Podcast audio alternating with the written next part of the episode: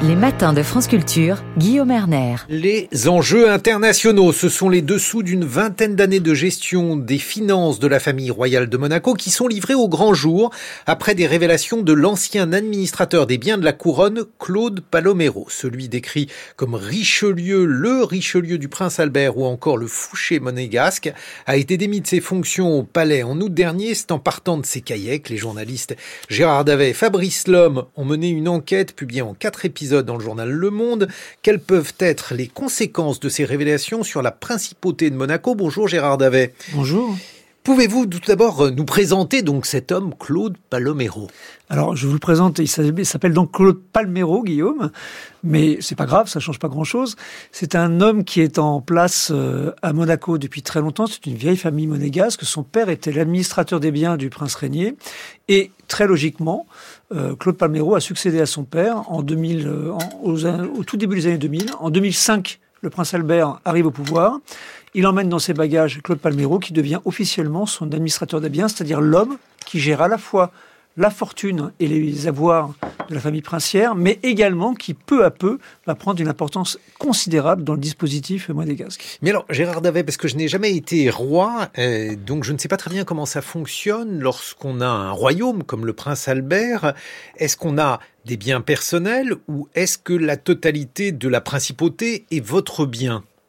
Bonne question. Alors, vous êtes déjà un peu le roi de la matinale, Guillaume, mais en, l'occurrence, ce qui va se passer dans, cette principauté, c'est que il y a des budgets qui sont votés, qui sont transparents, qui sont publiés, mais il y a une sorte de porosité entre les différentes lignes budgétaires. C'est-à-dire que vous avez des, une ligne budgétaire qui, par exemple, ressort des biens de la principauté, une autre qui ressort de la dotation souveraine, une autre qui ressort des dotations euh, accordées aux différentes princesses, et puis il y a la ligne budgétaire qui concerne l'État. Et parfois, parfois, cet administrateur des biens, Claude Balmero, avait la capacité et l'autorisation de pouvoir jongler entre ces différentes lignes budgétaires. Et oui, il y avait des lignes DS qui étaient un peu particulières et j'ai cru comprendre que le, prince parfois se trompait de ligne.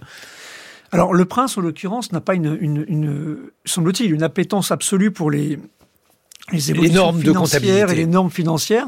Donc, euh, en fait, ce qui se passait, c'est que Claude Palmero avait une totale latitude d'action, ce qu'il faisait, et donc il avait droit, effectivement, de créer des comptes. Il a créé une ligne budgétaire qui s'appelle DS, Destination Spéciale, qui lui permettait, en fait, de pouvoir utiliser de l'argent, souvent liquide, pour différentes missions, que ce soit des missions parfois d'espionnage entre guillemets, ou alors quand il fallait abonder des lignes budgétaires qui étaient problématiques.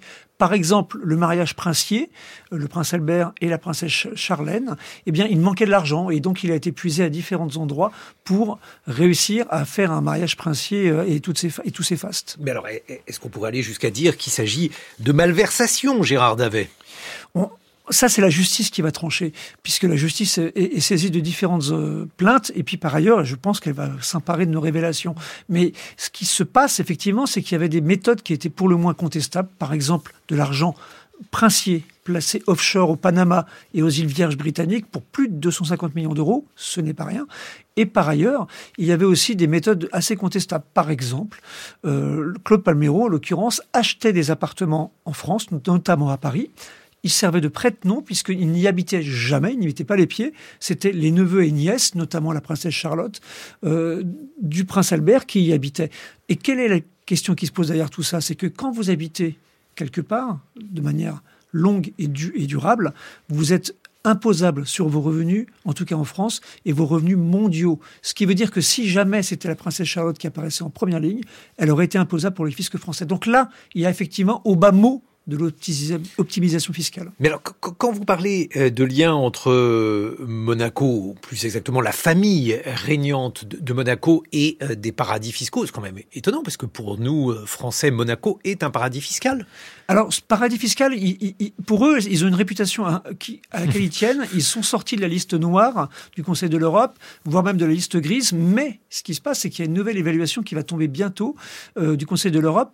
Et ils sont très, très inquiets parce que savoir que la famille princière avait plus de 250 millions d'euros cachés, soit au Panama, notamment via Mossack Fonseca d'ailleurs, mais soit cachés au Panama, soit aux îles Vierges britanniques, ça fait mauvais genre. Ça, plus les différents scandales qui ont eu lieu ces dernières années, notamment l'histoire Ribolovlev, cela fait beaucoup et peut-être, peut-être que le Conseil de l'Europe va avoir des choses à dire par rapport à ça. Bon, dans les pages People, on, apprend aussi eh, que ce monsieur Palmero était également en charge de modifier les successions. Par exemple, Albert n'aurait peut-être pas dû devenir euh, le monarque. Oui, ce sont les joies du journalisme. On, s'intéresse à les pages People alors qu'on l'a jamais ne fait. Ne rougissez pas. Avec Fabrice Lhomme, il y a un début pour tout. J'ai beaucoup aimé cette histoire-là. Pourquoi? Parce que je suis tout à fait intéressé par le fait qu'effectivement, le prince régnait, parce que c'est une histoire très humaine, qui était quelqu'un d'assez autoritaire, assez charismatique, euh, avait le sentiment que son fils, le prince Albert, n'avait pas les capacités, ou en tout cas le charisme nécessaire pour régner à sa suite. Et donc, de manière extrêmement souterraine, il a demandé en interne les différentes méthodes pour que ce soit la princesse Caroline qui lui succède et pas le prince Albert.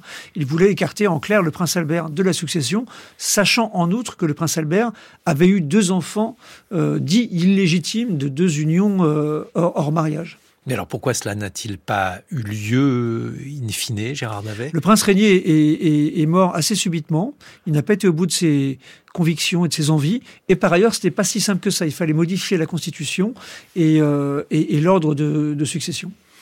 Donc aujourd'hui, dans votre enquête, celle que vous avez publiée dans le journal Le Monde, Gérard Davet, eh bien, il apparaît que Claude Palmero était une sorte de super comptable. En réalité, c'était le conseiller politique du prince. Quel était son rôle exact? Parce que là aussi, c'est tout à fait trouble d'imaginer le fonctionnement au quotidien euh, d'une principauté comme Monaco.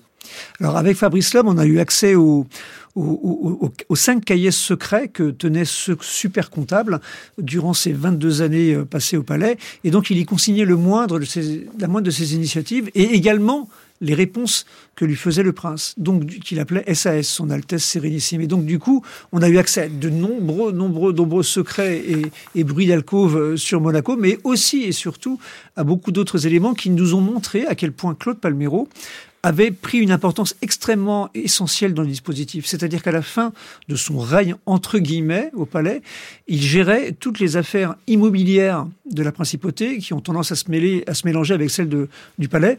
Et donc, il gérait tout ça, c'est-à-dire le marché immobilier monégasque, c'est monstrueux, c'est le prix du mètre carré le plus important au monde sur 2 km carrés. Alors, il y a des liens, comme on peut l'imaginer, étroits entre la France et Monaco. Euh, alors, on, fournit des magistrats à Monaco aussi, c'est ce que l'on apprend dans votre euh, enquête, Gérard Davet? On fournit des magistrats et en général, ça se passe très très mal. Les procureurs, donc nommés par le, pouvoir et qui rendent la justice au nom du prince, sont en général assez, euh, comment dire, assez peu allants sur la justice, pour ce qui est des juges, en général, il y a souvent des mauvaises pioches. C'est-à-dire que le prince euh, accepte certains magistrats qui viennent et qui enquêtent, en fait, sur, sur la principauté, sur le palais, sur lui-même. Et donc, euh, ça pose parfois des sans gros vergogne. problèmes. sans vergogne. Enfin, ils font leur boulot, quoi. Et donc, ça pose des gros, gros problèmes parce qu'en général, ils vont chercher d'éterrer les choses et il y a beaucoup de choses à déterrer à Monaco. Et alors, donc, il y a eu une nomination qui a été euh, particulièrement compliquée. Oui, celle du juge Levrault, vous pensez à lui, j'imagine. Le juge Levrault qui est parti euh, contraint et forcé de Monaco parce que il a été extrêmement volontariste sur une enquête visant le milliardaire Dimitri Ribolovlev, qui est le patron de la S Monaco et qui est donc très proche à ce titre du palais. Et euh, il a exhumé des, liens qui sont extrêmement problématiques. D'ailleurs, je crois que Ribolovlev est toujours euh, poursuivi. Et donc, euh, et donc, ça lui a valu vraiment une inimitié profonde, puisqu'il voulait, il allait jusqu'à proposer d'interroger de manière très officielle le prince sur des questions qui avaient trait à Ribolovlev. Et ça, le prince ne l'a pas voulu ne l'a pas supporté, ce qui a valu l'éviction de juge Levrault, et ce qui a valu aussi, et ça on l'apprend dans l'enquête, que le palais, en particulier M. Euh, Monsieur Palmero, a ordonné, ou en tout cas a fait suivre, euh, a, fait, a, créé en fait une mission de surveillance visant Monsieur Levrault pour savoir exactement quels étaient ses agissements et son pouvoir. Gérard Davet, euh, aujourd'hui, Claude Palmero est accusé par le palais. il a été remercié et on l'accuse de s'être livré à différentes malversations. Oui, ce qui se passe, c'est que en fait, euh, Monsieur Palmero avait pris un pouvoir e-, extrêmement important au sein du dispositif princier, et, euh, ce qu'il faisait, c'est qu'il fait, il, il, créait des véhicules offshore, notamment au Panama, comme on l'a vu, dans lesquels il mélangeait à la fois l'argent de la famille princière, pour 90%, 95%, hein, et un petit peu de son patrimoine à lui, et c'est quelqu'un qui est riche, qui est millionnaire. Alors, ce qui nous explique, c'est que un bon comptable ou un bon administrateur des biens, il, met son argent en même temps que celui de son client. Pourquoi? Parce que ça permet de montrer à son client qu'il assume les risques lui aussi. Bon, mais est-ce que d'après vous, c'est euh, une excuse qui se tient? Parce que aujourd'hui, il est présenté par euh, le palais comme étant euh, quelqu'un de malhonnête Ce qu'on sait aujourd'hui, en tout cas, c'est que tout l'argent qu'il a réclamé au palais princier pour en récompense de ses services et aussi pour tout l'argent qu'il a avancé pour la famille princière lui a été restitué récemment par le palais. Donc c'est déjà quelque part une reconnaissance, non pas de culpabilité, mais au contraire de, de bons et loyaux services. Merci Gérard Davet. Tout cela est, à lire euh, dans une série tout à fait passionnante publiée dans un petit journal qui s'appelle Le Monde, une série en quatre épisodes. Monaco, les cahiers secrets. Dans quelques instants, nous serons avec Alexandra Delbo et ça sera avec Science.